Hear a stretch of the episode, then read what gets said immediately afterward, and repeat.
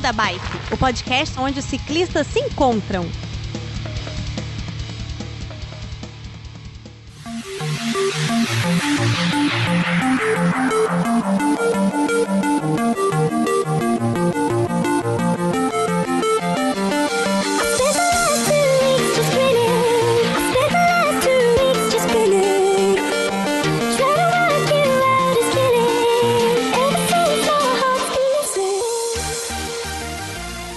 Fala pessoal do Beco da Bike, tudo bem com vocês?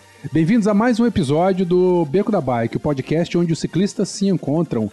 E olha só, vamos continuar com esse papo de maluco de ciclismo de longa distância. Eu sei que vocês gostam disso, eu sei que vocês gostam quando os entrevistados vêm aqui, falam das experiências, dos perrengues, das aventuras, das desventuras, de setup, de configuração, de preparação. Então, por sugestão de Helena, a nossa rata aqui de, de ciclismo de longa distância também, é, nós trouxemos os queridíssimos aqui, o casal, né? O Vinícius Martins, que já gravou com a gente, e a Paty Volpato. Tudo bem, gente? Como é que vocês estão? Opa, tudo jóia. Tudo beleza. Bem-vindo, é, Vinícius, novamente, né? E a Paty, bem-vinda aí pela primeira vez ao Beco da Bike. Helena tá por aí também, tá nos ouvindo? Ah, obrigada. Oi, valeu, Werther. Bem-vindo, gente. Um prazer estar aqui com vocês. Helena que aceitou essa pauta aí também, né? Ela é, é, é, você fica. De... Bom, você conhece todo mundo mais um pouco aí, né? E ficou sabendo aí do, do, Na verdade, naquele último episódio que a gente fez com o Vinícius, tinha, a gente já tinha comentado, né? Dessa prova e tal, e, e daí a Helena já organizou tudo pra gente poder gravar. Bom, antes de mais nada, a, a Paty, como ela é a primeira vez que participa aqui do Beco, Paty, eu queria que você se apresentasse para os nossos ouvintes e dissesse qual é a tua bicicleta, o que, que você pedala, o que, que você faz, e que você se apresente aí pro pessoal. Beleza. Obrigada, Berta. Obrigada, Helena. Então, vamos lá. Eu sou gaúcha, né? Já faz aí alguns anos que eu moro em São Paulo. E eu trabalho, né, na área de recursos humanos, em uma empresa, na SDIM. E comecei, assim, na verdade, não andei muito assim de bike quando era pequena. E quando eu conheci o Vini, ele já pedalava, e daí eu sempre tive essa vontade, né? E comecei a entrar mais aí no mundo da bike. E comecei, então, andando de mountain bike, depois de speed e de gravel, fazem aí uns quatro anos, eu acho que eu ando. Uhum. E daí, treinando, assim, depois que eu vim para São Paulo, aí faz uns sete anos que eu comecei a treinar mais, mas mais sério, assim, enfim, não só final de semana, mas durante a semana também para ir, né, enfim, tendo mais resistência aí para fazer as viagens de bike que a gente faz, que é a parte que eu mais gosto. E você também é da randonagem? Você também participa das provas de Audax, randoneira aí, do, dos clubes de São Paulo? Ou, Olha, ou eu fiz acho que umas duas ou três, assim, não fiz muitas, mas como o Vini sempre organiza, então eu, eu sempre, sempre tá vou, lá, né? né? Então, nem sempre tô lá, então eu conheço todo mundo, assim, adoro, enfim, ajudar. Uhum. É, o clima é muito bom, né? E às vezes, enfim, faço alguns percursos mais curtos, mas inteiros mesmo, eu só fiz 200 até hoje. Entendi, entendi. Você falou uma coisa muito interessante, né? O clima é muito bom. E uma coisa que eu falo para todo mundo, né? A, a, essa comunidade aqui no Brasil, ela é uma, é uma. Parece que é uma irmandade, né? Todo mundo. É. Se a gente for parar assim, todo mundo conhece alguém que participou, já conhece com alguém que andou junto de não sei o que lá. E toda aquela história assim de 7 graus de separação, eu acho que dentro da comunidade randoneira brasileira, todo mundo deve ter um ou dois graus de separação com todo mundo que pratica, né? É incrível. Eu, eu diria isso, viu? Eu é. diria mesmo que e, e, no 2 você conhece todo mundo. No 2 você já é, Exatamente. É, é muito legal, é muito gostoso é, isso. E, e... É legal que é, é todo mundo diferente, mas todo mundo tem uma coisa em comum. Então acaba assim, apesar de todas as diferenças, né, é. a gente enfim se conecta. É, eu sou apaixonado, apaixonado pela modalidade. Nós já gravamos já, eu acho uns quatro ou cinco episódios da modalidade aqui. Eu sempre falo, eu sempre incentivo todo mundo no beco a, a participar de prova. Eu tenho o maior orgulho de muita gente que começou a participar das provas de Audax aqui porque era ouvinte, né? Mas, enfim, mas hoje nós não estamos aqui para falar da randonagem, nós estamos aqui para falar da prova que vocês participaram, né, do Across Andes 2021. E, bom, vamos lá, Felipe, gira a vinheta e na volta a gente começa. Beco da Bike. Coloque água na sua garrafinha, afivele seu capacete e bora pedalar.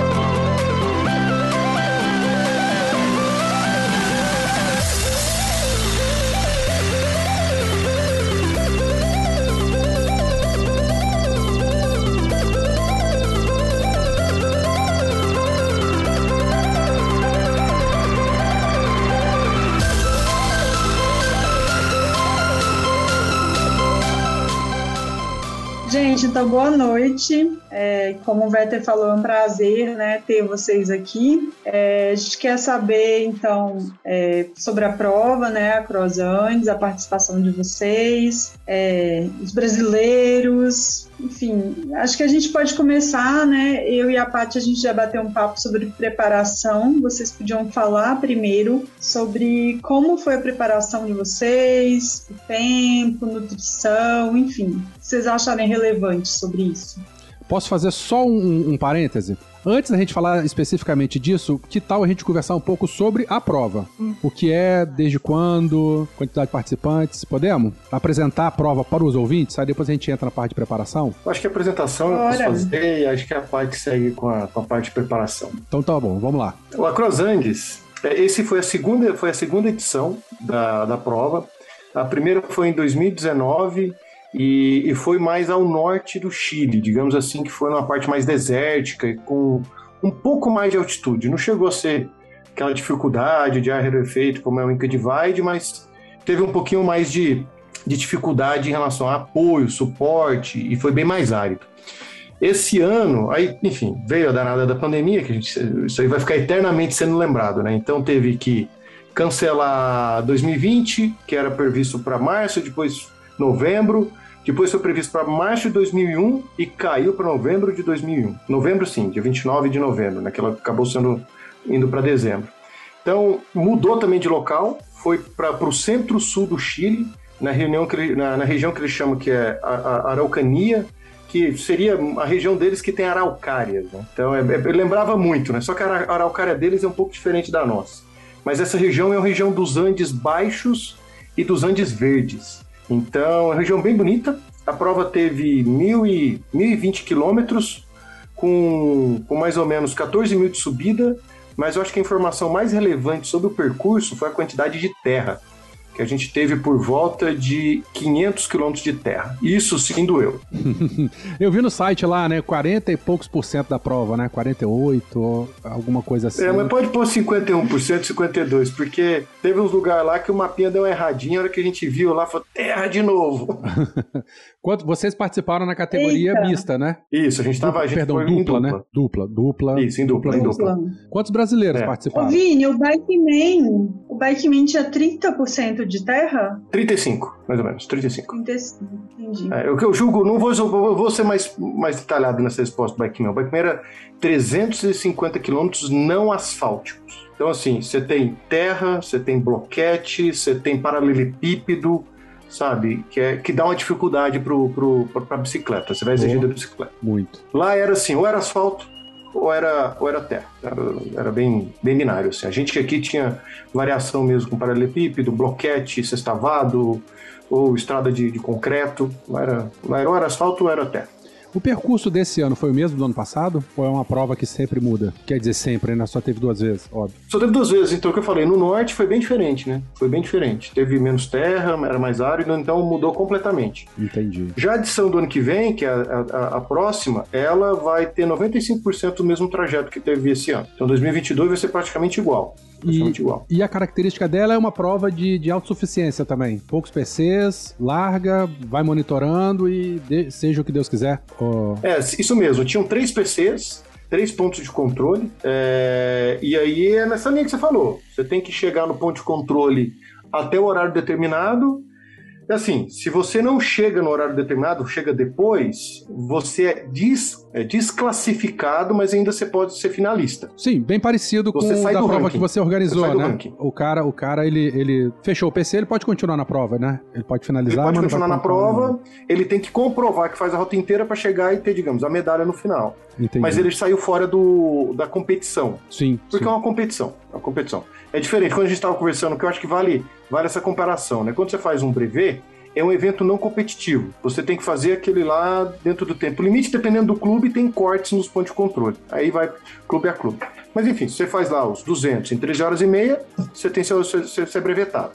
Já lá é diferente. Se você chega no ponto de controle e, é, e, e chegou depois, você pode brevetar, mas você sai da competição, porque é uma competição. Entendi. E falando em competição, foram quantos participantes? Você lembra aí? 91 pessoas largaram. Eu tenho minha cola aqui bonitinha, tem um Excel aqui que eu separei pra nós, pra ter tudo bonitinho. Ué, então passa a ficha aí. 91 Foram 90, e- 91, 91 é, largaram é, e 53 terminaram. Hum, entendi. Essa, essa Bastante, então, assim, né? A média, Sim, a média também foi maior que o Bikeman de porcentagem ou, ou não? Foi. Ah, não, o Barkman foi mais uns 50%, né? Que, que terminou. Lá foi um pouquinho mais do que 50%. Lá ficou lá nos 60%. Ah. Porque tecnicamente a prova era. É, é- é complicado fazer um paralelo entre as duas provas, porque elas são uma característica muito distinta. O Bikeman teve 18.500 de subida, lá teve 14 mil. Só que o Bikeman tinha 120 horas. Lá foi quase 100 e, ah, 150 horas. Então você teve bem mais tempo para terminar. Teve um dia e meio a mais para terminar. Então você. Mas e o terreno de. mesmo. É isso que eu ia falar. Só que muito mais terra. E a terra lá, ela tinha muito. A, a boa parte da altimetria acumulada estava na terra. Nossa. Tava seco, muito cascalho, cascalho grande, então as subidas eram técnicas. Então, assim, é, até assim, eu e a Paty, a gente é bem orgulhoso assim, a gente não empurra, a gente viu muita Cai, marca. mas não empurra, por mim, né? Hã? Cai, mas não empurra. Cai, mas não empurra. É, mas era bem técnico e você via muito essa marquinha de sapatilha no chão. Então, assim, o pessoal empurrou bastante na subida. Ah, eu não me Bastante. cobro tanto assim, não. Eu Se tiver sou- que empurrar, eu. eu- Eu sou do empurra, mas não finge. É, empu- empurrar Ah, também é eu, eu, eu, eu não empurro. Fala aí, eu não então. Ô, Paty, e como é que você Eita, caiu mas nessa? Seu, seu cassete é 50, Ah. né? Né, Vini? Sim, eu uso Aliás, de 52 vocês até. dois. Não, É. a gente, a parte tem. Depois a gente pode falar das bicicletas, a gente tem. é, São, são, são bem diferentes, mas eu acho que, acho que é legal. Por que, que isso, sua percepção, Paty, da, do Ah, essa parte do. Daí vai um pouco também da expectativa, né? Que eu, eu imaginava que ia ser mais terra batida, assim, né? E foi mais difícil, assim, do que eu imaginava, né? Então, por exemplo, assim, as subidas, que nem o Vini falava, eram inclinadas e muita pedra solta. Então, assim, às vezes não dava tração, né? Mas teve pouquinhos períodos, assim, que nem eu brinquei, assim, que eu empurrei, ou porque tinha mesmo, assim, erosão, né? Então tem que ter mais técnica. Geralmente na pedra solta eu consigo subir, mas quando vem essa parte da erosão, você tem que tem um lugar para passar, tem que escolher muito bem. Eu acabo, às vezes, não conseguindo daí continuar, né? Tem que empurrar um pouquinho.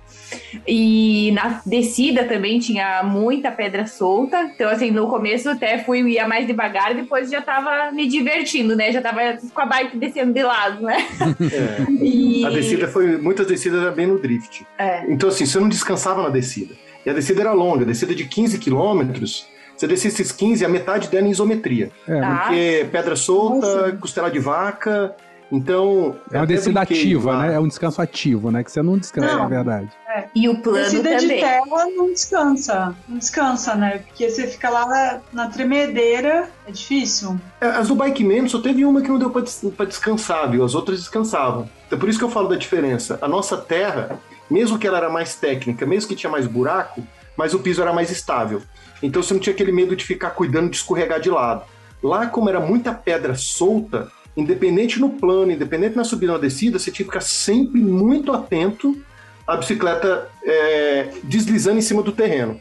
Você falando assim me lembra muito a, a experiência da galera no Brasil Ride de Minas, Mariana, aquele lado de lá que o pessoal falava exatamente isso também. Na descida é um horror porque tem pedra, mas as pedras são soltas, né? São em camadas de pedras assim que o pessoal é, é, freia, a bicicleta é, patina em cima da pedra e a pedra também patina junto. Dizem que é uma loucura, assim. É bem, bem É perigoso. mais ou menos nessa linha. Você não pode Mas- frear muito forte, você não pode frear da, o da, da frente por nada, você pode perder a frente. Teve uma série de quedas por causa de pessoal que desceu muito agressivo e precisou fazer alguma frenagem de emergência e escorregou. Então, é, ele, ele cobrou um preço alto isso daí. E, e uma coisa que aconteceu, que, que eu até brinquei lá, que, que depois até a parte conta sobre isso, foi a prova era que ele brincou, né? Era, que ela era, Cruzando era o matador de rodillas, né? Que rodilha é joelho em espanhol. Nossa, mãe. Se você olha a lista, é, a, a quantidade de desistências, como que a gente falou lá, né? Mais de 30 pessoas desistiram. Dessas pessoas, muito mais da metade foi por dor no joelho. Bom, antes da gente continuar a prova, eu queria dar um passo atrás e eu queria saber da Paty. Como é que você caiu nessa roubada aí, Paty? É, isso é engraçado. Vamos lá. Porque às vezes acho que as pessoas têm assim, ai, não quero fazer ultra distância. Acho que é ultra distância meio que caiu comigo, assim, eu não fui muito atrás dela, mas foi bacana. Ah, conta aí. E, então, assim, eu, a gente tem um casal de amigos, né? O Fred e a Cami, que eles iam pra prova também. E a Cami ia uh, de dupla com o Fred, né? E comentou que ia, né? E daí eu nunca tinha pensado em dupla com o Vini, né? Achava que não, não vou dar conta disso. Hum. Daí quando assim, a, a Cami falou que ia, eu pensei, não, mas acho que eu consigo também, né? A gente pedala parecido, né? E comentei com o Vini, né? Ah, né? A Cami vai, que legal. E ele, ah, mas você gostaria de ir? O Vini me falou. Eu falei, ah, eu acho, eu acho legal, mas acho mas que. Ele perguntou, você achei... gostaria de ir? Beleza, vamos? Tipo assim, você gostaria de ir? Não, fica em casa, não vá. É, não, daí eu falei, não, eu nunca falei nada porque eu acho que você não ia querer. Ah. E ele disse, não, eu quero, nunca falei porque achei que você não ia querer. Então ah, era assim, um achando que o outro não ia querer ir com o outro, né? Aham. E daí, enfim, se entendemos, vimos que os dois queriam ir, e daí, come... daí fechamos, né? E começamos os treinos. Então foi mais ou menos assim. É, e a gente se inscreveu antes da pandemia, né? Sim, depois é, remarcou, remarcou, né? Remarcou duas, três vezes? Sim. É. Entendi. E aí, conta então sobre a preparação, como é que foi. É, Vini, então... Paty. Paty, seria a, primeira, a prova mais longa que você, você faria? Sim, sim, com certeza. Nossa, bem mais do que qualquer outra coisa, né? É, não, eu já fiz, assim, outras provas, tipo, ah, Gran Fondo, de Speed, 170 quilômetros um dia, né? E a gente faz as cicloviagens, mas assim, é difícil sempre os percursos que a gente faz, mas não é prova, enfim, né? Longe de ter um tempo, assim, mais do que 120 quilômetros no dia, enfim, é. né? E, então, assim, eu já estava acostumada a andar mais quilômetros de speed, e andar de mountain bike, de gravel, mas menos quilômetros, sei lá, gente faz 60, 70 quilômetros. Então, o desafio para mim era fazer uh, em torno aí de 150 quilômetros e com terra e asfalto, muito mais terra do que asfalto, né? Então, assim, eu continuei, eu, eu treino com assessoria, então treino aí dois a três dias na semana, final de semana. Uh, daí eu comecei a fazer uh, fortalecimento, que eu não fazia, então com uma fisioterapeuta, né? Um dia eu fazia virtual com ela e outro dia eu fazia sozinho os exercícios. E a gente começou a incluir, então, mais treinos uh, longos de gravel, né? Então, assim, a gente participou do Desafio Rural, que eram 180 quilômetros, que era de mountain bike, né? Mas é como era um terreno mais batido, a gente foi de gravel, então foi um super teste, assim, para mim. Uh, porque eu consegui bem, acabei, mas eu aprendi a controlar comida, né? Que eu fui bem até os 150 quilômetros e depois eu errei, meio que esqueci de comer e penei. Daí, assim, sofri muito, me arrastei de 150 a 180 por causa de comida. Então, isso, eu, enfim, já tinha ido nutricionista, mas daí fui de novo para realmente ela me ajudar, né, para eu, enfim, não sofrer, conseguir me manter, não perder isso por causa de comer, falta de comida, né? Então também fui ah, nutricionista dos, pode falar comida natural ou pozinho, gel, enfim? O que, que vocês usaram? Não, sim. Eu vi assim com ela que o que eu preciso comer para não uh, morrer, não quebrar, né? É difícil conseguir comer só com comida tudo que precisa. Então, assim, a cada eu coloquei, a cada 45 minutos sempre tentava comer ou goiabinha, paçoca, castanha, né, essas coisas mas na, depois de seis horas a gente levou né carboidrato para eu conseguir colocar na garrafinha. É, é uhum. o que eles recovery assim né 4 por 1 uhum. que tem carboidrato e proteína. Então isso a gente levou. Então para eu tomar aí depois aí do meio do dia né e de novo no final do dia então, de, de pó, foi isso que, eu, que a gente levou, né? E o demais, assim, era com comidinha de pó e de suplemento. De pó, e... É, e a gente passou assim. E depois parava para comer mesmo, parava em mercadinho, comprava pão, queijo, queijo ovo, atum. atum. E fazia as coisas que precisava fazer, porque é, comer, você precisa, precisa de muita caloria por dia, né? É. Eu queimava, sei lá, 6, 7 mil, a parte, sei lá, uns 4 e pouco. É difícil comer isso tudo comida. Então, gel, a gente levou. Nem levou gel. Não. Não, não levamos gel, eu levei, levou barrinha de proteína, porque proteína é algo mais difícil para comer. Sempre é. Na América do Sul é difícil a gente comer, você ter segurança de comer proteína. Lá. Não, não ser vegetal, né? Vegetal é, É. sempre opção. É, mas vegetal é muito difícil você ter quantidade. E você não acha feijão, né? Feijão só tem no Brasil. Amendoim, amendoim. Mas mesmo assim, você Pasta come de amendoim. amendoim. É, não, mas 50% o que, eu aprendi, é o que eu aprendi é o seguinte: você comer repetido, você para de comer. Se eu comer meio dia, cinco horas com três, quatro porções de pasta de amendoim, eu não vou querer ver isso na minha frente o resto da prova. É, chega uma pode hora que a gente precisa mastigar, precisa sentir gosto, né? Diferente. Você tem que alternar assim. comidas. para que eu, tudo que eu aprendi assim, para vários dias, você tem que alternar comidas. O que, que é alternar comida? A gente carregava amendoim, a gente carregava Ah, castanha, é. a gente carregava pão, pão Também. com queijo, atum, sabe? É, fruta cristalizada. Então, você sempre trocava uma delas a cada 45 minutos, aí você tem consegue comer isso por vários dias. Agora, nós estamos falando de uma prova. E cápsula? É, rapidinho, mas nós estamos cápsula de falando. sal? Fala, Não fala. precisa.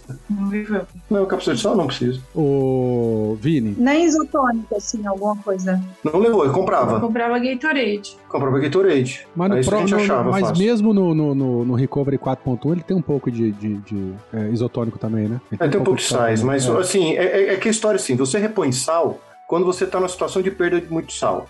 Você perde muito sal quando você muito suor. E você está com muito suor quando você está num nível muito alto de, de batimento cardíaco, sei lá, 80%, acima de 70% do seu limiar. É, só faz esse tipo de coisa quem vai para ganhar, não quem faz para terminar. Quem vai para terminar não perde sal, porque vai estar andando a 50, 60% do seu limiar. É, faz sentido. Lá, Então, em seu Z- lá é bem Z2, menor. Z3, O né? Suor, é, é Z2 e Z3, quando a gente pensa em, em nível. Então, em, pra ultra, para terminar, sal nunca é problema. Sal nunca é problema. Tá, agora deixa eu fazer uma É, pergunta. porque não é uma prova, não é uma prova tão quanto o tempo, né? Por exemplo, a da Ivange agora tinha 10 horas para terminar 180 quilômetros com 3 mil, né? É, que é uma prova contra o tempo. Então, essa questão do sal, pelo menos para mim, foi, foi bem importante. Eu não, não tomo cápsula de sal, mas eu tomo isotônico. Aí eu levo os pacotinhos para ir colocando. Acho que seria legal também vocês falarem como é que foi a periodização de treino, né? De tempo. Qual, qual foi o máximo de, de tempo que vocês chegaram a treinar para a prova? É. 10 horas?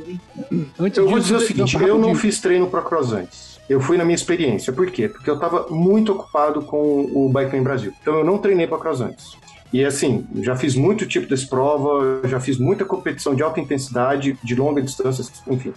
E então, eu teve o Bikeman, eu fiquei um, um período bem longo. Então, o que, que era o meu compromisso? É ter, no mínimo, um pouco mais forte que a Paty para poder carregar mais peso. Esse era esse meu compromisso. Então, eu não fiz, eu não treinei pro Procross antes. Eu, eu, fi, eu fiz os treinos que a Paty fez como companhia para ela. Então, quando a gente comentou lá do, do desafio rural, a gente fez um treino de 180 quilômetros, que era, uma, era um desafio para mountain bike e só tinha teve 160 bicicletas e 3 gravel. Era um, um amigo nosso que fez o Bike Man e nós dois que ia fazer o, o, o.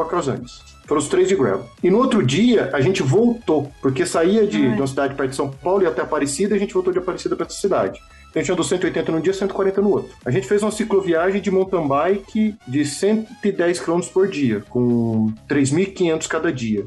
Então o que, que a gente fez? A gente treinou a rotina de, de horas, não foi por causa do treino físico, mas foi principalmente para a Paty, para Paty entender o ciclo de alimentação dela, ciclo de cansaço e de recuperação. É, fica muitas horas em cima, cima da bike em um dia, no outro também, e no outro também. É, porque isso faz diferença para quem por Como exemplo, foi? tem essa rotina. Paty, como que foi isso, assim, viver isso pela primeira vez, né? O tempo, o corpo, o que, que você achou de diferença de fazer fortalecimento de antes, depois? O que, que você achou que foi a maior diferença, assim, é, para essa preparação? E acho que depois a gente pode entrar também nos detalhes das provas, enfim. Que nem, né, eu vi, o Vini comentou dessa viagem de três dias que a gente fez, né, de mountain bike. Então, eu senti muito mais, né, por exemplo, nessa viagem, né, assim, muito mais, assim, cansaço para começar de novo no outro dia do que eu senti na prova. Então, acredito que foi, assim, algo que já me ajudou a eu me acostumar com essa rotina, né. Então, na prova, eu acho que eu senti menos, assim, é, e que nem algumas pessoas me falaram, assim, que até o terceiro dia, que é mais difícil, depois parece que o corpo já vai se acostumando, né? Então, assim, no terceiro dia parece que já estava melhor, que o primeiro e o segundo foram mais difíceis, mais duros, assim. E essa questão do joelho, é difícil dizer assim, mas o que, que aconteceu? Por que, que eu parei também, né? Porque eu comecei a sentir muito joelho no terceiro dia né? Então eu pedalei até final do terceiro dia com dor, o quarto também, e daí no quinto a gente saiu, enfim, para continuar, mas eu tava muito devagar por causa da dor no joelho, né? E o que no quarto dia que a gente descobriu que tinha caído um parafuso da minha sapatilha hum. e o hum. taquinho mexeu, né? E eu então tava pedalando um dia e meio com, com, com o pé errado, né? Com o taquinho uh, em outra posição. E a gente acredita que foi isso, né, que acabou me dando a dor no joelho. Daí, quando a gente, enfim, eu já tava fazendo gelo, tudo, né, o Vini arrumou o taquinho quando a gente descobriu que tava no lugar errado. Mas daí o joelho já tava doendo muito, né, já estava inflamado, inchado. Então, assim, eu acredito que, que sim, que, né, que o funcional me ajudou, mas que isso foi uma coisa, assim, que fugiu, né, enfim, do do, do, do, do, plano, né, do, assim, da, da situação que o... É o imprevisto mesmo, né? Funcional, Impre... É, o imprevisto, né? Acho que dá para ter noção do que, assim, do que a gente sentiu de dor e qual que era a nossa estratégia de prova e o que a gente conversou com outras pessoas. O que, que, o que fora o joelho, que eu comentei que foi o, o que matou é. a maioria, mas muita gente sentiu dor, mas dor muito forte nos tríceps ah. e, e, na, e, e, no, e no trapézio. Eu não senti nada, a parte também não. Eu também não.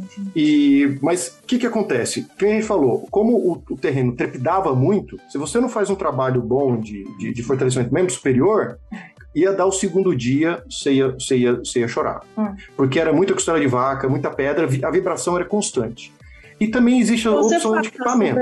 Você faz também, Vini, fortalecimento? Faço, faço. É o que eu falei, musculação... eu negligenciei por causa do Bike Man Brasil. Musculação eu nunca fiz e não faço. Faz, é funcional, funcional assim. Faz funcional. Uso o próprio corpo, o peso do corpo é. para poder fortalecer. Musculação não. Academia tinha, não. Tinha bicicleta com amortecedor lá? Mountain bike ou gravel mesmo também, com amortecedor ou não? Tinha as Diverge, né? As Diverge tinham, com um pequeno, mas ah, eu, eu, pessoas, mesmo com, com, com a bicicleta com esse amortecimento, sentiram dor nos braços.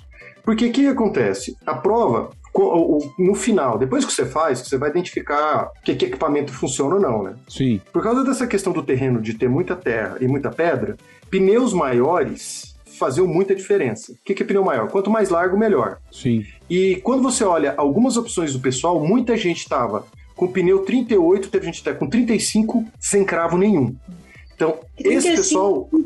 Oi? O que foi, Helena? 35 é muito fino. Muito fino, 35. É, né? mas se fosse, se tivesse chovido dois dias antes, tinha sido fantástico. O cara tinha se dado muito Nossa. bem, porque não teria pedra é. solta. É. Então, assim, é, a, é, a, e depende do peso também da pessoa. Se você pega um ciclista com 70, é, 70 80 quilos, o 35 ele estressa mais. Então eu tava com o pneu 42, que ele, por causa do aro, ele fica mais largo, e a parte também estava com 40, que por causa do, do, do aro fica um pouco mais larga. Então, enfim, eu estava com o equivalente 44, a parte 42. Então a gente tinha muito volume no pneu. Então isso deu um pouco de conforto a mais e de controle pra gente. Os pneus tinham cravo. Então a gente tinha tração tanto para fazer curva e quanto para poder pedalar. Você, Muita gente não teve. Você foi com a mesma bike que você rodou o Bikeman? Do, você fala reconhecimento? É. Fui, mesma bike. Mesma, não foi a mesma configuração de marcha porque eu troquei o grupo, mas foi a mesma, tá. mesma bicicleta. Uma coisa que. O pneu, quase a mesma coisa também. Uhum. Uma coisa que me marcou naquele último programa que nós gravamos é que você disse que no final do, do Bikeman.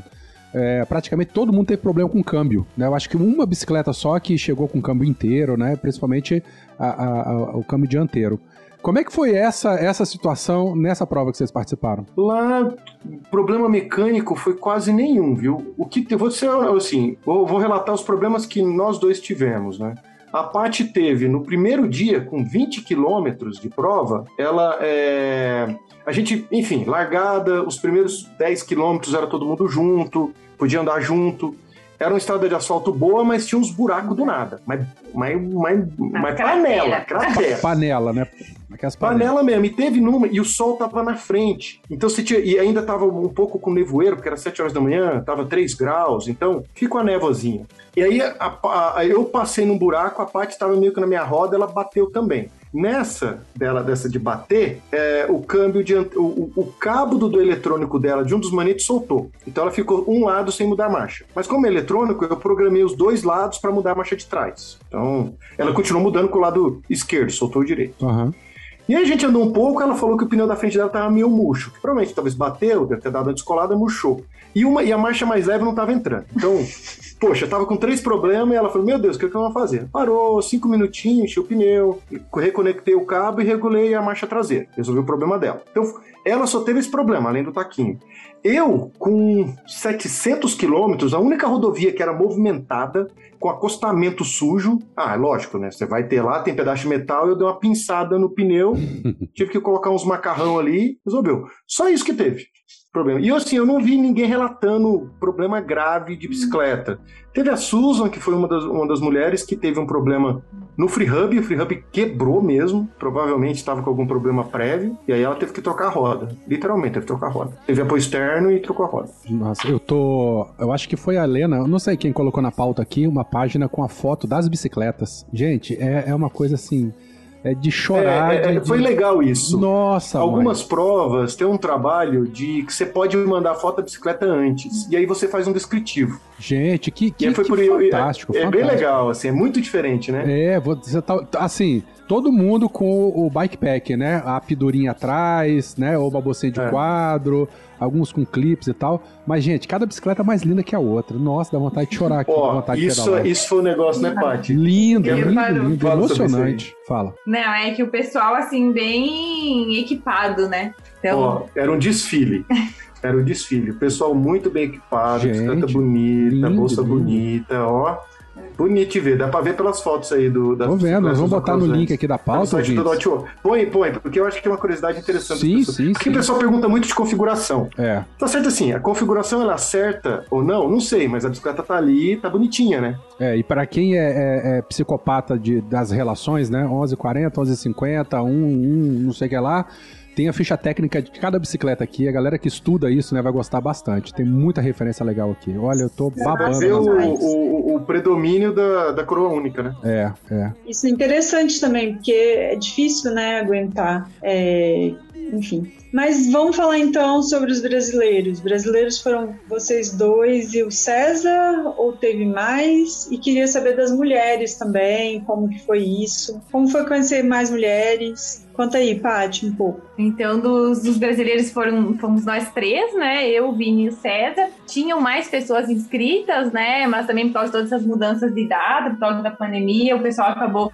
uh, conseguiu postergar né, a, a inscrição para participar desse ano, enfim, se, se pudesse. Mas quiser, né? final 2022, a maioria está É, 2022, né? isso, transferir.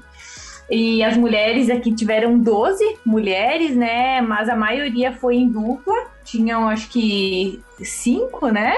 Cinco mulheres que fizeram solo e todas uh, todas concluíram, né? As que fizeram um solo. Não, Só, a Ashley não. A Ashley, né? Só a que era a primeira, né? Que tinha já ganhado a Cross antes do ano anterior. E ela tava de primeira de novo esse ano, mas ela foi mordida por um cachorro. Olha e ah, só. super. Essa foi bem mordida. Eu é... vi a é. perna dela, tadinha. O cachorro mascou a canela dela. E daí ela até continuou, enfim, pedalando mais um pouco, mas daí viu que tava sangrando muito e parou num hospital. E daí teve que uh, parar a prova, né? Não conseguiu. É, tomar uh... vacina, né? Rábica, tudo. Continuar. E, mas é muito legal, assim, entender. Depois da prova também a gente tem mais contato, né? Mas a, daí a, a segunda, a, que estava em segundo lugar, que, é que ganhou a prova, daí estava de mountain bike, né? Que é uma espanhola, Sônia. E depois teve a Jack, então também que foi segundo, e a Susan, que é chilena, né, que ficou e terminou em terceiro, e depois a Margarida, que acabou chegando um pouquinho depois, mas terminou. Nossa, a chegada também. dela foi bem emocionante, porque assim, a, a Margarita ela tava lá no fundão. Quando a Paty desistiu, a gente era os últimos. Tava né? perto. Nós dois eram os últimos, quando ela, ela saiu. Só que ela se perdeu faltando, sei lá, 80, 100 quilômetros, ela se perdeu, foi para um lado completamente oposto. A organização arrumou um jeito, foi atrás dela para voltar ela pro lugar, para conseguir chegar. E ela chegou faltando sete minutos para cá. Nossa, mãe, que bom. É, foi. Caraca! Chegou... É. A Margarita foi engraçada, ela foi engraçada, porque ela. E ainda era assim, ela chegou no tempo, digamos assim, porque como a prova atrasou a largada, saiu 7h20. Aí ela chegou, a, digamos assim, às 4h13 da tarde. 4h20 era o corte Ela chegou faltando sete minutos. Acontece. Nossa. De vez em quando acontece. Paty, mas vocês chegaram a conversar, assim, em alguma história? Eu queria, não sei se vocês chegaram a pedalar juntas, tem alguma coisa para compartilhar, algum comentário, alguma Ai, coisa é- mais. Sim. A gente acabou ficando. Não, não encontrando, assim, até o período que a gente fez com tantas pessoas, assim, para dar para pedalar junto. Encontrou, né? Enfim, alguns, mas que nem, por exemplo, as que estavam, as primeiras estavam muito mais na frente, né? Ah, e a gente tava um pouco mais uh, pro final, assim. Eu acho que a nossa estratégia não ajudou, porque a gente fez uma estratégia para pedalar só durante o dia e com, e com paradas programadas. É, então, do jeito que a gente fez, acaba não pedalando com quase ninguém. A gente viu pouquíssimas pessoas, pouquíssimas pessoas. É, porque assim, o nosso intuito era, assim, a, a pedalar durante o dia, dormir sempre, né? Então, assim, se possível, não pedalar durante a noite e poder dormir, descansar e, e pedalar durante o dia, né? É, Então, o dia tinha duração de 14 horas, né? é. Tem essa também. É, lá é bem mais longo o dia. Mas a gente dormiu normalmente 6 a 7 horas só da noite, né? sim. Dormimos Então, bem, vocês foram pra tomamos- concluir a prova, né? Não foram, não É. foram pra, pra, pra pódio, né? Vocês foram pra finalizar e curtir. Tanto que pra- no final a gente. Tá. É, achando que a gente ganhou lá, escolheram nós e dupla que mais desfrutou, É, né? essa Mesmo história. não terminando completo. Isso. É. Casal desfrutadores, né? É. Mas foi por causa assim, que teve um. Foi, foi um caso assim, o pessoal. Eu tenho essa. Enfim, eu gosto, né? E a, e a Paty estava comigo na história. A gente estudou muito, muito a rota. Olhou, peguei no Google Maps e ia lá caçando, né? E teve um, um local que era, um, que era termas. É assim, é que nem pousar o Rio Quente aqui no Brasil. é Ah, se não parar, né, bicho? É sacanagem. O rio, o rio nasce quente. E a gente estava procurando lugar para dormir, a gente não ia para a cidade que a gente programou porque estava muito longe, a gente não queria pedalar à noite. Então eu falei, ah, vamos caçar outro lugar. A gente foi procurando, a gente estava caçando. A gente viu termas, termas. Ah, vamos ver o que, que é esse negócio, né? A gente até entrou na, na, na estrada que ia dar para esse termas, a gente parou, aí veio um carro e falou, não, não, lá tem a cabana, você pode ir. E a gente parou e a organização viu a gente 4 quilômetros fora da, da, da rota. E não só, né? Todo mundo que tá olhando os pontinhos já mandou mensagem pra mim, mandou pra Paty, mandou pra eles. Falou que fez um barulho. Ó, o- os os brasileiros se perdeu, os brasileiros se perdeu, e ela me ligou. E, tinha, e pegava celular nesse lugar. E eu atendi, falou, oh, não, vocês estão fora da... Falei, não, a gente tá aqui no Termas, aqui, ó, na cabana. A gente tá a gente a gente acabou quer, não né? indo na água quente. Desculpa falar. Não, perdão, eu, só, eu, eu, eu fiz um comentário que vocês estavam fora porque vocês quiseram, né? É, porque onde tinha lugar pra Sim, dormir. sim, sim. a gente tinha que caçar um canto. Vocês foram o terror de, de, de qualquer de organizador. dia. E aí eles ligaram e eles acharam muito engraçado. Falaram, não acredito. Falaram, não, não, a gente agora tá cozinhando. Como assim, cozinhando? Não, a gente comprou um macarrão aqui no armazém. Macarrão, um molho de tomate e, o- e um atum. Não, vamos fazer comida. Aí ela começou a rir. Eu não acredito, vocês estão fazendo comida. Eu falei, não, hoje é segunda noite, ontem a gente fez também. aí ela falou, como assim, vocês estão cozinhando? Eu falei, sim, a gente está. Aí Ah. depois, no final, a gente acabou dando esse problema. Porque ninguém fez assim, quase ninguém faz isso. Cozinha É, o comida. César fez com nós. O Sérgio fez com a gente, né? No primeiro dia que ele dormiu com a gente, não é uma, não é uma cabana. É, já que você comentou em alimentação, eu queria voltar um assunto que a gente falou antes aí um pouquinho, né? É, principalmente na questão da Paty aí, que ela falou, né, que você já trabalha há algum tempo com a questão de alimentação e tal. E aí, daí Helena perguntou de suplementação. Essa é uma prova, os, os, os Sangue no Zóio fizeram em quatro dias, né? Vocês fizeram, foi em seis, não foi? Seis, sete dias? Tá, vamos lá. Eu, eu, eu fiz em, seis, em 5 e, em cinco e, cinco e 17. Tá. O que eu fiz. Não, mas tudo bem. é, mas a minha o pergunta... primeiro fez em 3, em, em dois dias e 20 horas. Nossa, você pedalou a noite toda também. Todo dia, não parou, né? Praticamente. Não, você dormiu uma hora e meia É. no total. Não, mas eu tô voltando nesse assunto por conta é, de, um, aspecto do técnico que eu queria conversar um pouquinho pro, pros ouvintes, né? É, caso tenha essa curiosidade. A parte foi muito. Vocês é, trabalharam bastante a questão de suplementação da parte, mas como é que faz isso numa prova, sei lá, de cinco dias? Já leva todos os pacotinhos na, na- na- na- bolsinha atrás? Ou essa prova ele tem um- um- uma mochila no meio do caminho que você pode levar uma roupa, você pode repor a suplementação mais pra frente? Ou, especificamente no caso de vocês, vocês é, esperavam encontrar essa suplementação ao longo do caminho no comércio? Enfim, como é que foi isso? É, é autossuficiente, então não tem nenhuma, enfim, mochila, lugar que você possa pegar, existe né? Então de você tem que levar tudo que você vai utilizar, você já tem que levar com você Então, desde a largada. Mas aí você né? levou uns 2kg de, de, de Recovery 4.1 lá, na, na sacolinha Olha, chup-chup. Foi. A gente gente Dois levou bastante, que deu 2 quilos, Dois né? quilos. Ah, a tá gente vendo? separou já tudo em, em porções. Então, por exemplo, toda vez que eu fosse precisar, né, uma porção, a gente já levou no saquinho, Isso. ah, pronto, né? Quantas scoops, enfim, a porção. Então, só Isso. para na parada não ficar perdendo tempo com isso, né? Pra ter paradas mais rápidas. Se era durante o dia ou se era no final do dia, quando a gente ia tomar, já era só colocar na garrafinha com água e tomar, né? Tem algumas pessoas, enfim, que já tem, às vezes, da própria marca, enfim, o, o sachê pronto também, que é mais fácil ainda. Uhum. Mas a gente não tinha. Então a gente pegou, enfim, tinha o meu suplemento, a gente tinha o suplemento em casa, o pote, e foi- a gente fez as porções em, em plastiquinho zip, assim, né mesmo? É, e, e acaba sendo diferente, né? Porque a Paty, ela toma o 4 por 1 Sim. Ela, ela tem um, é, enfim, ela pesa 53, 54 quilos. Eu peso 75. Então a necessidade de cada um é, É. diferente. Eu levava mais proteína, não levava carboidrato. Carboidrato é o que compra e come no caminho. Porque se eu levar Sim, sim, proporcional, eu tenho que levar muito mais peso. claro. Eu E tenho a- que levar 30% a mais de peso É. do que ela.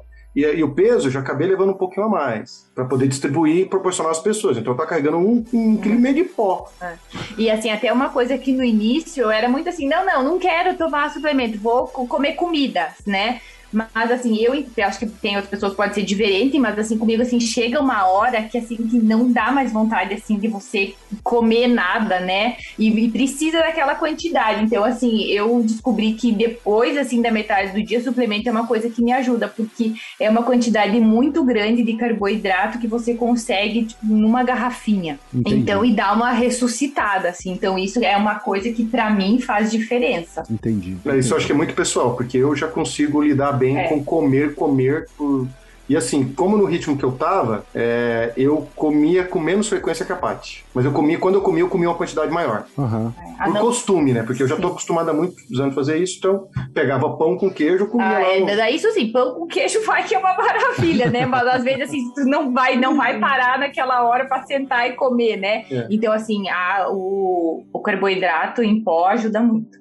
Como eu fiz os dois últimos dias sozinho, depois que infelizmente a Paty parou, aí eu usei a minha estratégia, que foi diferente da, era diferente da dela, nos últimos dois dias, porque eu rodei 440 quilômetros em 30 e poucas horas, 32 horas.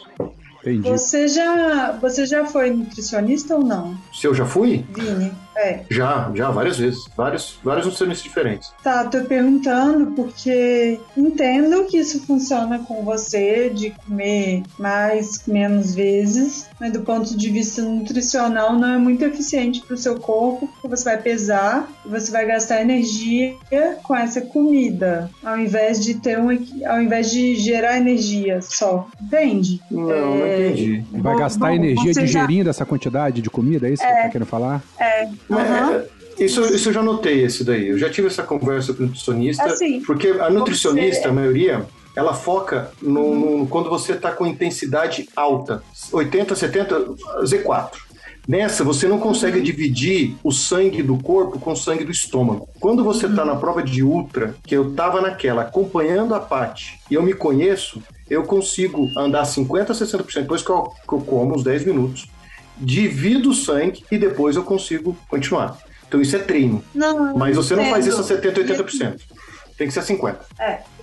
Sim, mas o que eu tô. Você já é forte, já tá acostumado assim, mas a única coisa que eu tô questionando é que talvez, é, e aí eu não sei se você já testou, se você observasse mais isso, é, sua eficiência aumentaria ainda mais, entendeu? Eu fiz isso nos últimos, é, nos últimos 280 quilômetros, que foi que eu fiz bem forte, que eu fui um dos que foram mais rápidos entre o ponto de controle 3 e a chegada, eu fui um dos mais rápidos, depois que eu tava com a parte. E eu fiz, eu comia de uma hora, uma hora, uma hora e meia, uma hora e meia. E funcionou bem pra caramba. Eu cheguei a aumentar essa frequência, só que é, não ajudava. Porque eu, eu perdia mais tempo. Porque assim, você não tá com a comida fácil de comer. Porçãozinha, coisa assim, de pegar na mão e colocar na boca, eu faço isso de meia meia hora. Punhado. Mas Ah, punhado não, mas te é alimenta. falando. É. Punhado não te alimenta. Punhado te mantém alerta. O que te alimenta são as. Porque assim, até na, a Paty ela me comentou. No ritmo, nutricional que ela faz, ela tem 45 e 45 minutos as pequenas porções. E depois 3 horas ou 4 horas as grandes porções mastigadas, de comida sólida. É, três ciclos de 45 minutos e daí para e come É, comida. eu, é isso que eu falo. Quando eu falo comer comida, é porque, gente, comer 8 mil calorias num dia, que foi que eu, eu queimei 9.500 no último dia. Nossa. É, porque eu Nossa. pedalei muito forte, foram 280 quilômetros com 3.600, 3.700 e muita terra, era metade terra. E aí, é, nessa situação, eu queimei muita caloria. Como é que você, você- Eu como os punhados, você tá certo, esse punhado é certo, você tem que comer.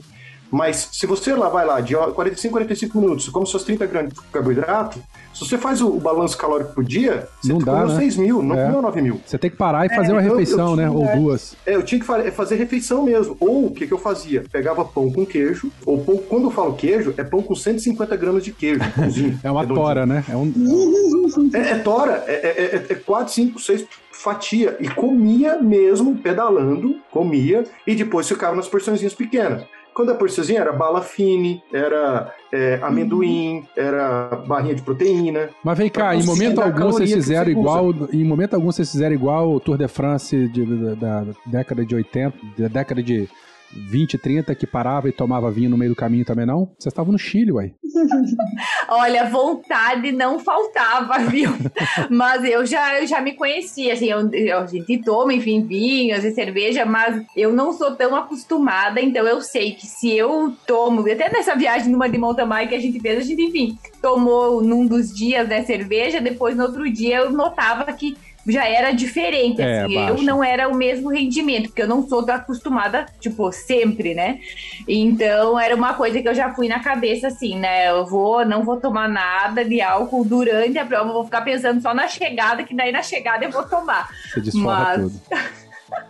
A gente tomava muito suco lá de morango, Nossa, que era muito natural lá, nossa, uma delícia, então a gente se contentava, ficava feliz com o suco de morango. É, porque isso foi assim, isso é o legal de você fazer a prova, independente do ritmo, cada um É. fez, todo mundo conseguiu aproveitar um pouco isso. Quem pedalou muito forte acabou não conseguindo aproveitar o visual, que foi algo que a, a parte a gente conseguiu fazer. Porque é, é, é, tipo, muito diferente do Brasil. Você tá nos Andes, você tem aqueles, aquelas montanhas nevadas que é neve eterna, vulcão, a gente passou no entorno de quatro vulcões. É um verde diferente, é um solo diferente. Então, pra gente, foi muito prazeroso isso, o visual. Por ser muito diferente do que a gente tem aqui. E a gente fez num ritmo que a gente conseguiu ver tudo. Conseguiu ver tudo. Então isso, isso foi legal. Fazendo aquela comparação clássica com o BRM, essa prova vocês precisavam manter a velocidade mínima de quanto para poder passar no- nos checkpoints sem ser eliminado? 7,5. Sete? me- Porra, dava pra fazer um passeio. É, eu, eu, eu falo para todo mundo. É, é, é, e é isso, assim, eu sou organizador, tem, faço todos os eventos que eu organizo, mas é, todo mundo pergunta, ah, mas quando você vai fazer o Paris-Brest-Paris ou quando você vai fazer um LRM? Não sei, porque é estressante. LRM é estressante, Brevet 1000 é estressante, é Paris-Brest-Paris é estressante. Por quê? Por causa da velocidade média mínima. É, realmente. Em provas de ultra, mesmo ó, a velocidade mínima do Bikeman Brasil é 8.33. Foi, nós comentamos lá no- naquele episódio. Sabe? Então, se você pega um LRM é. que eu organizei, o, o 1300, é de 10 a 11. É muito. É muita Você dorme coisa. pouco. Mesmo você andando bem, você vai dormir pouco. Mesmo 100% asfalto, você vai dormir pouco. Em prova de ultra, você- se você faz o, o- o- que nem a Paty fez. A Paty fez direitinho. E que nem também a Jéssica fez. O feijão com arroz, que é estudar a prova, entender onde vai parar, como vai comer, como vai dormir. Você consegue ter um mínimo de, de, de conforto para terminar.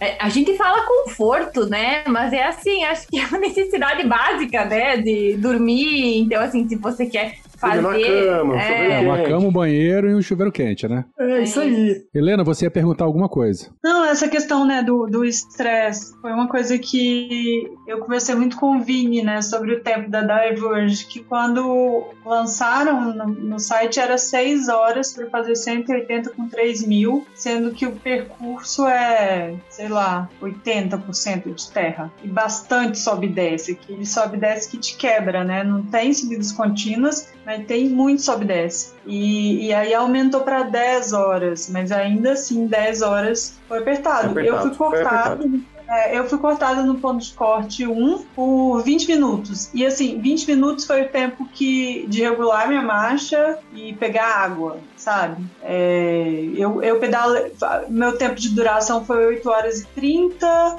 e pedalando 8 horas e 10. Então é muito cortado, minha média foi quase 18, né? Caramba, que alto. É, não, é uma média, não é uma média ruim, mas eu precisava de um pouco mais de 18 para conseguir não ser. Eu precisava de. para eu conseguir fazer essas pausas de pelo menos 20. E é bem puxado, enfim. É, lá É, e a acaba gente sendo fez. interessante. Lá a gente fez em média de movimento 14, né? Não, média, desculpa, média total 14, mais ou menos, com, com a parte. E o média em movimento 16,5. É o que a gente fez cada dia, mais ou menos. Uhum, uhum. Aqui, Então deixa, dava 180, É, 160 km por dia. deixa eu só fechar o parêntese aqui do assunto de alimentação, só fazer um disclaimer aqui, ouvinte. É, o Vinícius contou a estratégia dele, Helena falou dela, a Paty falou dela. É, isso é individual, tá bom? É, não tome como regra, pode tomar como exemplo, mas converse com o teu nutricionista a respeito de alimentação e suplementação. Pelo amor de Deus, não vai dizer que aqui no Beco da Bike nós mandamos você fazer isso dessa maneira. Não, não, não, não assina embaixo, tá? Então procure é, o, profissional e, e monte aí direitinho uma estratégia alimentar para você, ok? Arrasou, Werther. Ah, Muito legal tem que você ser, É, assim, que ser. procura um, um fisioterapeuta, um preparador É. físico, um, um nutricionista, procura o médico antes. A gente procurou o médico, a gente fez o exame de sangue. Isso. Cara, é assim, é a nossa diversão, né? A gente não tava lá pra curtir, enfim, vai fazer força, tem o perrengue, mas você tem que fazer um fazer um, um, de- um deverzinho de casa. É, Isso não, tá certíssimo. Procurar falando- sempre auxílio profissional. E falando em perrengue, olhando aqui o regulamento, né? Eu adoro essas coisas. É, no regulamento fala né, que cada participante ele tem que, é, inevitavelmente, é, estar ciente dos riscos e tal, né? Quando vocês falaram do cachorro, eu, eu fui aqui no, no regulamento. Aí tem os riscos, né? Acidente de tráfego, beleza. Acidente em caso de queda, beleza. Lesões articulares e musculares, aí Paty, né? Não, ok, beleza, assumiu o BO aí. Aí começa.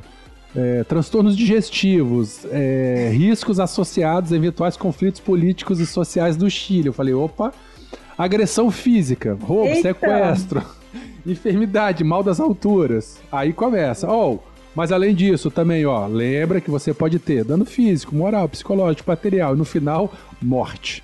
Então quando você vai num lugar desse, evite morrer. Pra, como é que você evita morrer? Fazendo um bom prepara uma boa preparação, né? Como o Vinícius acabou de falar, né? Vai no médico. A primeira regra, não morrer. É, não, Não morrer, Primeira termine vivo. Isso. O regulamento do Bikeman é assim também, Vini? Fiquei Sim, sim, faz pensando parte. tipo, numa É, a gente de tem, é. ultra que passa Todas têm. em lugares todas têm. mais selvagens, né? Tipo, Todas têm, ataques de têm. animais.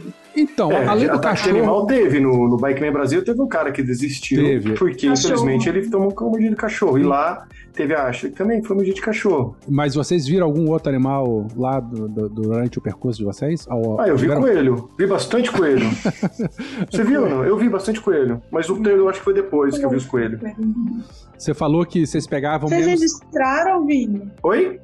Pro? Vocês regis- registraram GoPro, alguma coisa assim? Ou só Um pouco sim. Um pouco sim. Eu gravei, mas sabe o que que acontece? Depois, quando eu tava com a Ai, parte, principalmente sozinho.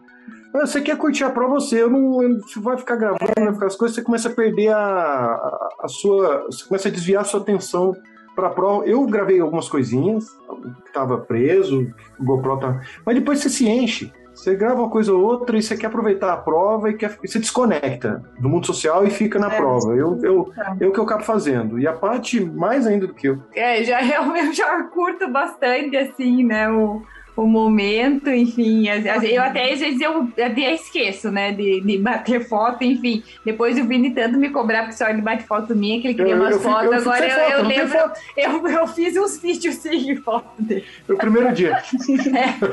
no primeiro dia fez. Mas já tá valendo. É, mas é isso mesmo. E Mas dá- o que eu acho que é interessante do que foi legal lá do, do Chile, que eu acho que é a mesma coisa que você viveu agora lá no. no, no na, Diver- na prova da Diverge, lá do Specialized, o que teve, teve no, no Bikeman, é, é a experiência da- da- do grupo, a experiência da comunidade, a experiência das pessoas, sabe? A, Não, a, a palavra é meio batida, mas a vibe de prova é muito legal. É muito legal. E até a Helena perguntou, enfim, eu fiquei pensando, né? da- eh, enfim, a gente não teve, às vezes, tanto, tanto contato com tantos Ah, mas conta que eu tentei, né? ritmo, né? Mas eu tentei. É, mas assim, eu acho que é legal assim que o, o- no Chile, assim, as pessoas são muito receptivas. Então, assim, é sempre, eh, em todos os lugares assim que a gente parou, a gente sempre foi muito bem recebido, acolhido, né? Até assim, eh, no, quando era o percurso anterior, não tinha tantos pedaços, às vezes, que tu ficava muito tempo sem ter, né? Algum lugar para comprar comida. E nesse percurso que a gente fez, nessa rota nova, tinha às vezes um pedaços que tinha, enfim, 30 quilômetros, às vezes sem nada, 100. até mais, né? E, então, assim, até teve um num dos lugares assim que a gente, enfim, chegou tarde na cidade, então não deu tempo de ir comprar comida no supermercado e saiu muito cedo, que não tinha nada aberto. Né? Então são situações assim. Então a gente já tinha pedalado umas três horas sem comida, bateu num lugar, né? E às vezes os lugares fechados, né? Batia na casa da pessoa, bateu na casa da pessoa, a pessoa Eita. abriu o mercadinho para vender comida para nós, Ah, né? que massa. Só que não tinha pão. Só que não tinha pão. pão. Queria pão. Aí a gente passou no restaurantezinho da tiazinha, a gente olhou no, no, no Na vidro, cozinha. Na cozinha, um saco O de restaurante pão. fechado, mas tinha um saco de pão. Não, ela vai vender. Então, assim, as pessoas- ela foi lá, abriu pra nós, Nossa. fez café, que o desespero das pessoas. Nossa! E não era Brasil, hein? Imagina se fosse Brasil. Se fosse Brasil, te colocava vocês pra dentro, mandava tomar banho e dorme, meu. É, Mas lá, lá eles Cara. quase faziam isso, viu? Quase faziam isso. Foi, a mesma sensação foi a mesma de estar no Brasil. E só que assim, aí você acostuma com o horário, né? Lá abre tarde e fecha cedo. As coisas abrem às 8 horas da manhã, 9 horas da manhã, que abre às 6. Qualquer venda de roça abre às 6. É, aqui você sabe Abre às lá cedo, você encontra comida no caminho. É, lá É. não. E lá fecha cedo, fecha 8 horas da noite, tudo tá fechado. Então são as coisas assim de estar num país diferente que às vezes, que, apesar de você pesquisar algumas coisas, outras você só descobre estando lá, né? Vivendo e, e conversando com as pessoas. Massa. É, falando em, em bicicleta, alimentação e tal, o que, que vocês levaram? Na- além da comida, né? Que a gente falou bastante de comida. O que mais vocês levaram na- nas bolsas? Ah, levou, a gente foi com de roupa assim, né? Foi com bretelle, eu le- foi, fui com um e levei Quanto mais que você um. levou? Ah, fui com uma jersey e levei mais uma. Uhum. Depois levei uma jaqueta de frio, dessas ah, de É, gominho, assim, uma né? coisa que a gente usa nessas provas de ultra, quando você tem muita variação térmica, é ro- é- são algumas coisas de trekking. Ah. Que é, por exemplo, você vê muita gente com aquelas blusas meio de bolha, sabe? Isso. Sim, sim. Porque Né? tá- aquilo salva-vidas. suporta variação térmica muito maior e tem um É. isolamento térmico melhor também. Capa de chuva, um corta-vento e levei mais um casaco também, que de frio, assim, mas mais fininho, que, que eu nem usei. Vocês chegaram a pegar muito roupa- frio lá? Eu acho que o Vini comentou 3 Sim. graus de manhã cedo. Chegaram a pegar É. algum outro? Três, eu Na largada, no Todas as provas dia. de 3 a 40 graus, assim, a variação. É, então, então, assim, nossa, eu saía empacotada de botinha, de luva, de casaco, de frio. É, bem empacotado. Porque imagina, 3 graus e ficava, ia ficar 6, 7 por volta das 9, 10 horas da manhã. Porque a gente ainda tava É. na sombra. Aí abria, dava 3 horas da tarde, tava 35. E Então, assim, chuva era não pegou bem- nem um dia, né? Oi? Chuva não tiveram nem um dia. Eu quase peguei.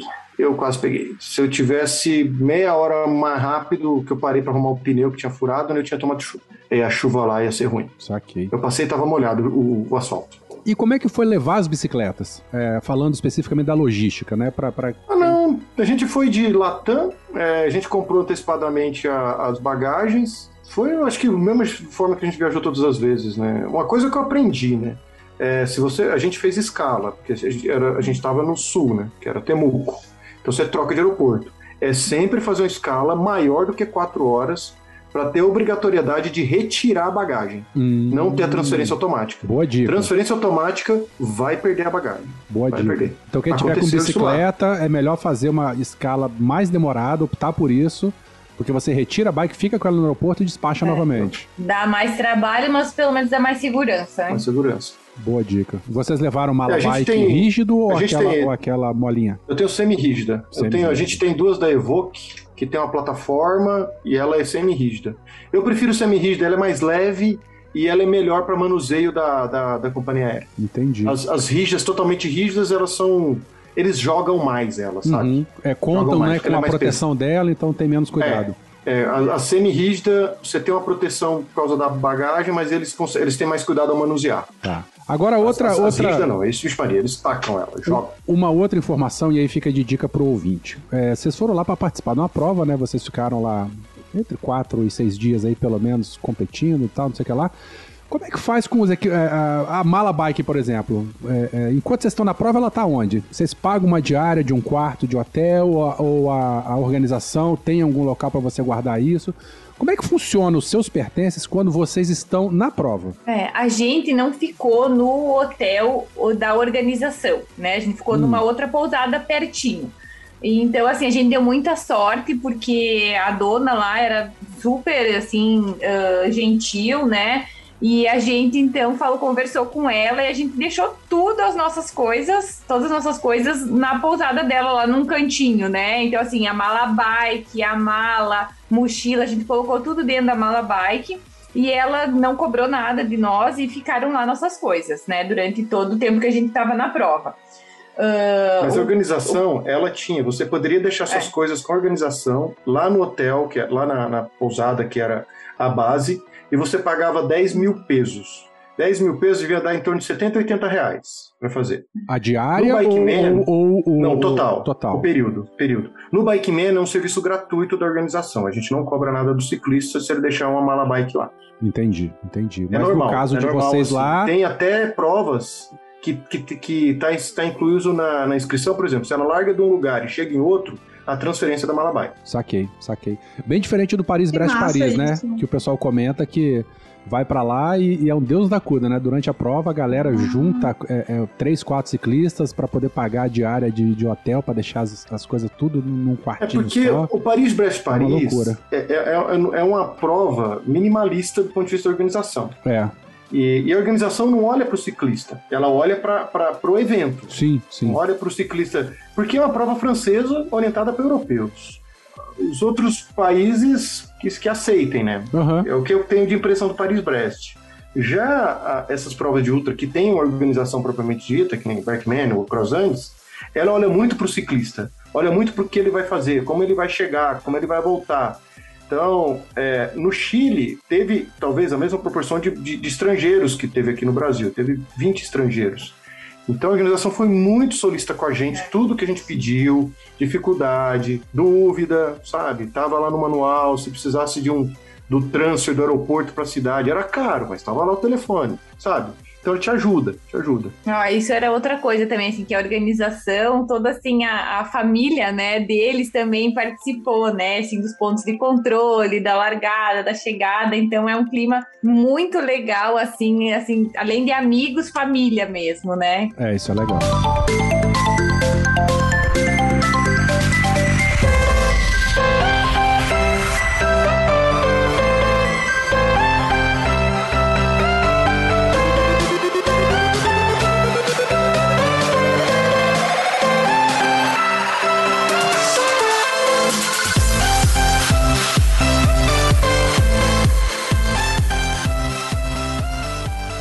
Gente chegou a conversar em outro episódio, é, eu, Vini Werther, sobre é, os reflexos né, do Bike Man para as provas de Ultra no Brasil e perspectivas de 2022. É, eu queria que vocês dois falassem como vocês veem essa perspectiva na América Latina, se, é, como que foi né, essa, essa, esse resultado do Acrosantes. É, Acho que a gente teve... O número, falar, o número de mulheres foi incrível, né? 15 mulheres, então é, mostra. Tem sido bastante divulgado por eles é, esse número como um avanço. Como vocês veem esse panorama na América Latina, da Ultra? Porque eu vejo assim, a gente teve um, essa, esse ato que foi a, a, a pandemia, porque a gente estava vindo já num crescente. Por que, que eu digo crescente? que em 2020, eles tiveram, assim, já tinha Inca Divide, já tinha o Bikeman Brasil, que era para 2020, eles também já estavam com a segunda edição para 2020, então já estava acontecendo. Então a gente acabou, infelizmente, ficando com esses 18, 20 meses de pausa. E agora a gente está retomando. Só que o que foi legal é que a gente tá, retomou após o boom da bicicleta, né? Como, como esporte, como muita gente sendo adepto de esporte, muita gente procurando coisa para fazer e ficou esse represado. O na América Latina, é, o que eu acho que isso vai acontecer e, e já, e já vinha, pouca gente sabe, mas eu converso muito com. Eu conheci o Mariano e a Paulina no, no Inca Divide, 2019, quando eles fizeram lá. Então já conheci eles pessoalmente, a gente conversava muito sobre sinergia. Eu já tinha criado um grupinho aqui de pessoas que iam para fazer o Inca Divide, ou fazer o Acrosantes.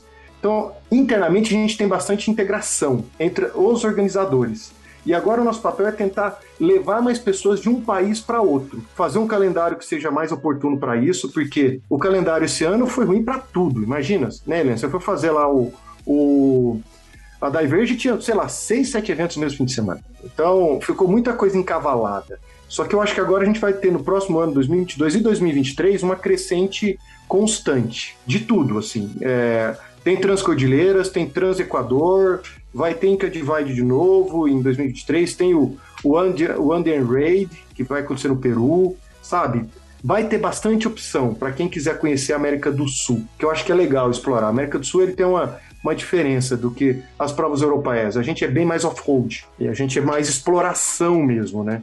Que a gente, a parte brincou lá, a gente tinha um, uma certa noção de suporte lá no Chile, mas a gente andou um trecho 100 quilômetros sem uma vendinha. 100 quilômetros. E eu tenho uma teve... dúvida. Quando vocês falaram isso, Vini, é, eu fiquei pensando um pouco na questão do GPS. Porque alguns GPS, eu imagino que vocês tenham, eles têm mapa e aparecem pontos de apoio, lugares que você pode inserir ou que estão no local. Então, por exemplo, restaurante, posto. Vocês usaram essa ferramenta? Como vocês fazem? Como vocês se planejaram é, é, em relação nisso a isso? da rota, eu coloquei tudo na rota, né? Eu peguei a rota da organização, limpei todas as, as questões de vira na direita, vira à esquerda, que isso aí pra gente não serve pra nada. Eu quero olhar onde que tá o risquinho.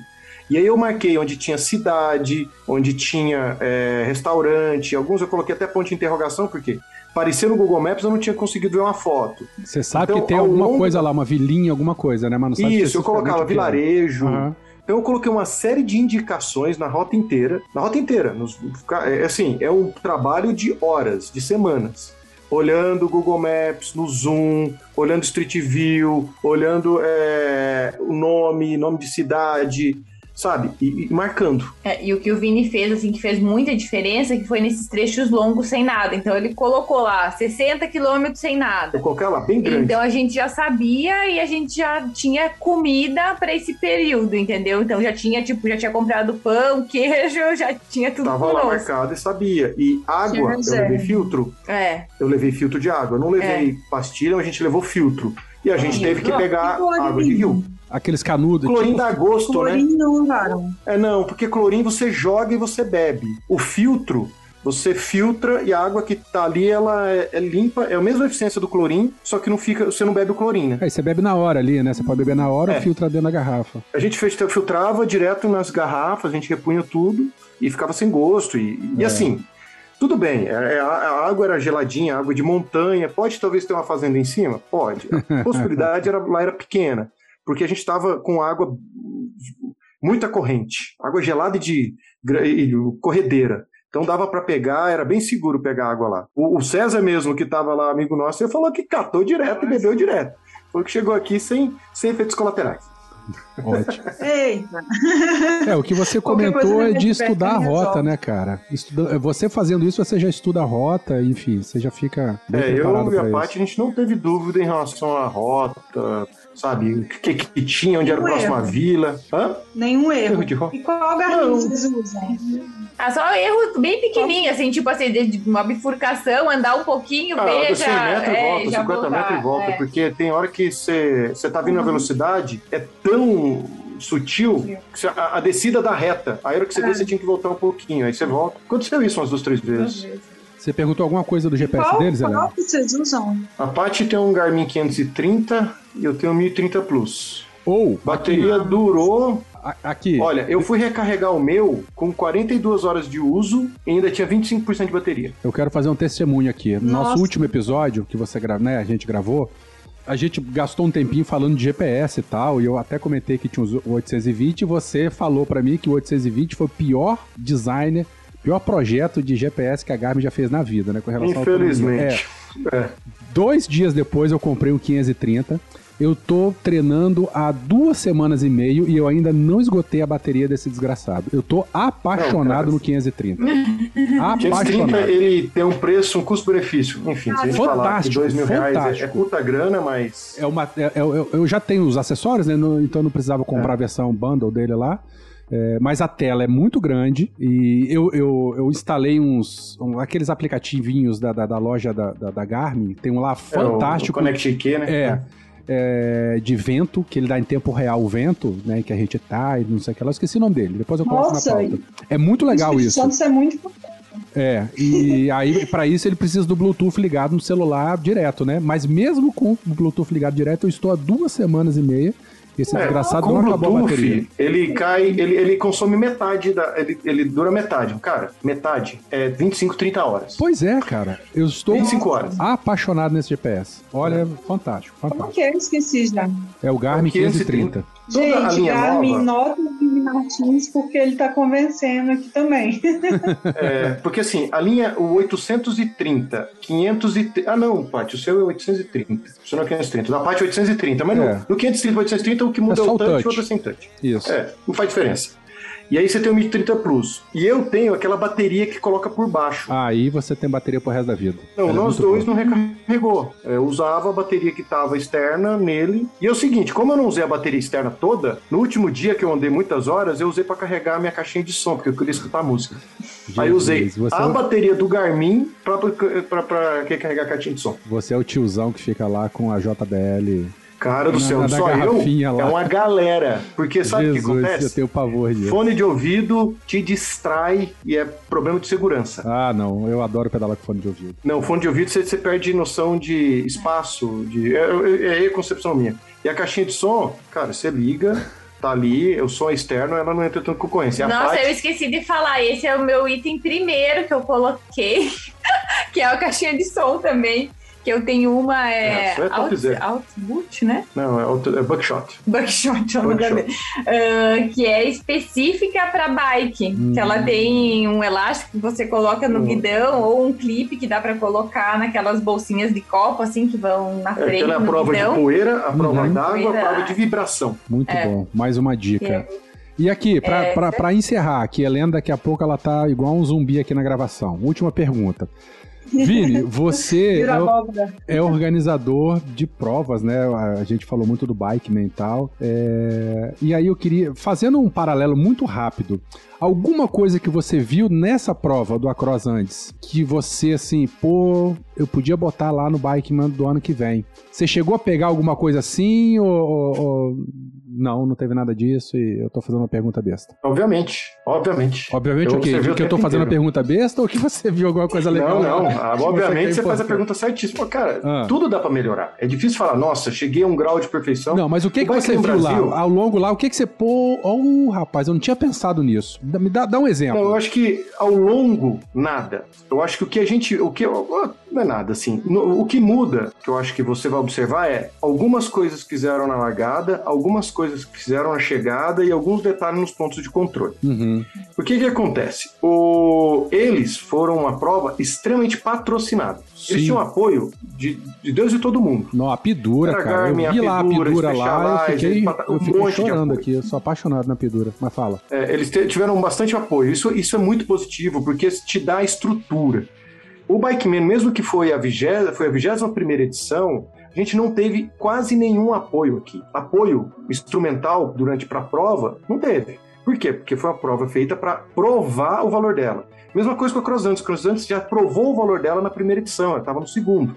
Na primeira não teve muita coisa. E acho que isso deles terem muito apoio, então possibilitou eles eles tiveram assim, tu notava muito cuidado nos detalhes em tudo, né? Então assim, desde o momento assim que você tava lá pegando o kit, então era assim, era tudo, né, bonitinho, tinha luzinha, tinha flor, tinha, então você se sentia assim muito, abraçado, querido, né? Aham. sabe? Todo o E- tempo com os detalhes, outra coisa de também. detalhes que tinham, né, quanto com o calor das pessoas. Então as duas coisas. O local de largada deles, que chama Los Pioneiros, já foi cinco ou seis vezes largada da Transandes, Transandes Challenge, que é uma, ultra, é uma ultramaratona de mountain bike. Ah, mas essa Então, o atravessa local- os Andes mesmo, né? Eu já ouvi falar muito dessa O- prova aí. É, ele é uma prova, uma prova por etapas, que nem o Brasil Ride, só que lá, do, só que lá no, no sul.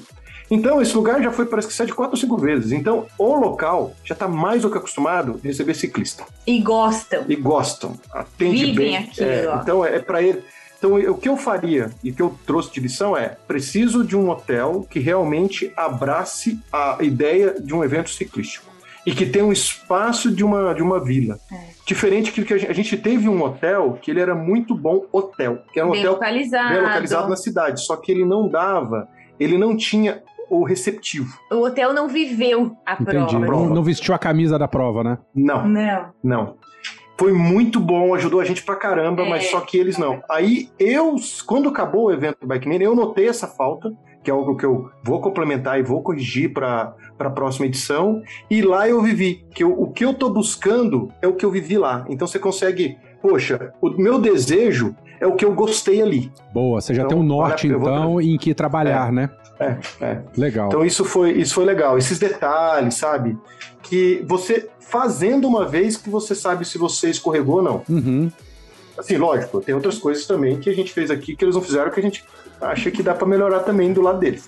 Fantástico, fantástico. Muito bom. Poxa, que episódio massa. Helena, alguma consideração a esse? Não, a gente encerra. Não, muito ansiosa. Eu gosto muito de soltar spoiler nos episódios. Hum, Conta aí, Vini, já tem data pra Tamoios? É Tamoios Gravel Race? Como é que é? Chama? Tamoios Endurance Race. Tipo isso. já tem data? Tem, vai ser. A data a gente vai fechar quarta-feira, mais conhecido como dia 15 de dezembro. Que a Mais gente vai reunir depois de amanhã. Vai conhecido como depois de amanhã. Nós vamos é, conversar na- entre quando, os quando o ouvinte ouvir isso aqui, organizadores da série, né? Que a gente tá pretendendo fazer. E aí onde a gente vai sair com todas as datas. massa. É uma série. Mas e o mês? Já tem? Abril. Abril. Nossa, É. muitas provas em abril. Abril É, vai tem, vai ter uma prova. Final de abril já tem prova, hein? E começo de A gente vai abril tem Rock Mountain. Vamos É, Rock conversar. Mountain de Monte Verde, né? É, que vai ter gravel pela primeira vez. Aonde que vai, Você ser essa Vai ver prova? como que é gravel São lá Paulo em também? Monte Verde. Vai ser em São Paulo também, essa aí, Monte Verde, vocês estão falando? Divisa, Minas, São Paulo. Muito bom, muito bom. É, é a cidade mais alta do estado de Minas Gerais. Jesus amado. Meu Tá lasqueira. Então, queridos ouvintes, é, queridos ouvintes não, querido Vinícius e Pati, obrigado pela presença de vocês. Episódio fantástico. É, eu queria deixar o espaço aberto para vocês darem algum recadinho, fazer algum jabá, mandar algum contato caso vocês queiram. Ah, eu fico super feliz em participar. Espero que possa, né, ter ajudado aí assim, os ouvintes de alguma forma, ou inspirado. E que fique super à vontade aí se quiser entrar em contato com a gente, né? Tirar alguma dúvida, pedir alguma dica, assim, vai ser um prazer poder ajudar, contribuir, né? Com a, com a nossa experiência. E acho que eu queria deixar assim com isso é que, né, que às vezes as pessoas ah, pensam, pensam, ah, não, isso é muito grande, não é pra mim, né? Independente se é de bicicleta ou se é outro esporte, né? Mas que as pessoas realmente se gostam, que, que tentem, se aventurem, né? Porque nem eu, assim, enfim, nem andava direito de bicicleta, lógico, até chegar aqui tem um, um percurso longo, mas que a gente, enfim, consegue, né, dar assim pra, pra fazer o que a gente tem vontade aí, se aventurar, que é depois não é muito divertido, vale a pena. Fantástico, eu lembro da Eu Jéssica, que a né, gente? lembrança- Que, que a Lembrança Jéssica. vale a pena. É, a Jéssica que nunca tinha feito, eu acho que fez no máximo BRM, né? E encarou o Bikeman lá e fez maravilhosamente bem. Ela fez só missiones, né? Sempre É, 164. é. Sim, acima de 100, 160, sim. Muito bom. Ô, Paty, É, você é o, é o Tava conversando arroba. com ela hoje. Fala, Helena, desculpa. Eu tava até conversando com ela hoje que ela falou, conversando né, sobre Strava e tal. Ela falando que todo dia aparecia pra ela assim: é, parabéns, você fez a sua maior distância. Parabéns, você fez a sua altimetria. Todos os dias. Muito bom. Nossa, É assim que funciona, é assim que aí. funciona. Paty, Eu queria deixar o convite. demais. Fala, Vinícius. deixar o convite para fazer o Bike Man e por que talvez não o Across Andes? Escolher alguma, colocar mesmo que seja um, esse projeto para daqui dois anos, três anos, e se programa, se programa. Conta com a gente, a gente dá, Da dica eu não sei, mas a gente fala o que a gente fez de certo e de errado. Maravilha. A, arroba Pati Volpato. calendário, Vini. Oi? Fala, Lena. Vamos fechar esse calendário aí para divulgar, né? Acho que tendo isso é, arrumado, as pessoas conseguem se programar também. É, é o do legal. Across e do Bike Man já tá fechado, já tá mais divulgado já faz um tempo já.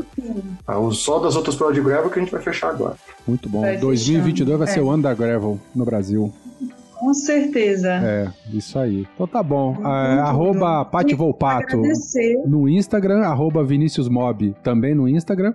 É, Helena, termina os agradecimentos que eu acabei falando por cima de você. É, não, agradecer vocês pela disponibilidade, né? Muito queridos. É, com certeza contribuíram bastante. Com certeza terão, né? Mais conversas. E estamos à disposição também. Isso aí. Vai ter, acho que. Não sei se já está em Minas, mas. se tiver Não, eu vou pra lá estar semana que vem. no Espírito Santo.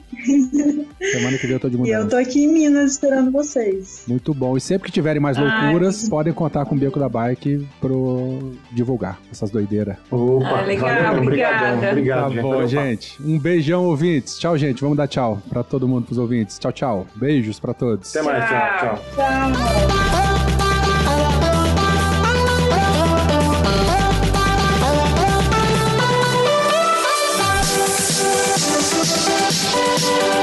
We'll be right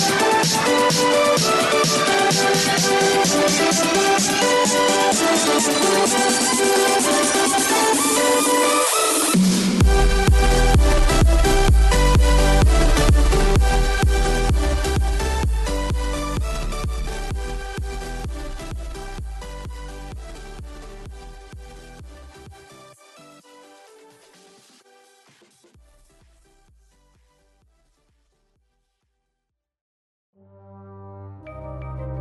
Este programa foi produzido por Mentes Deviantes. deviante.com.br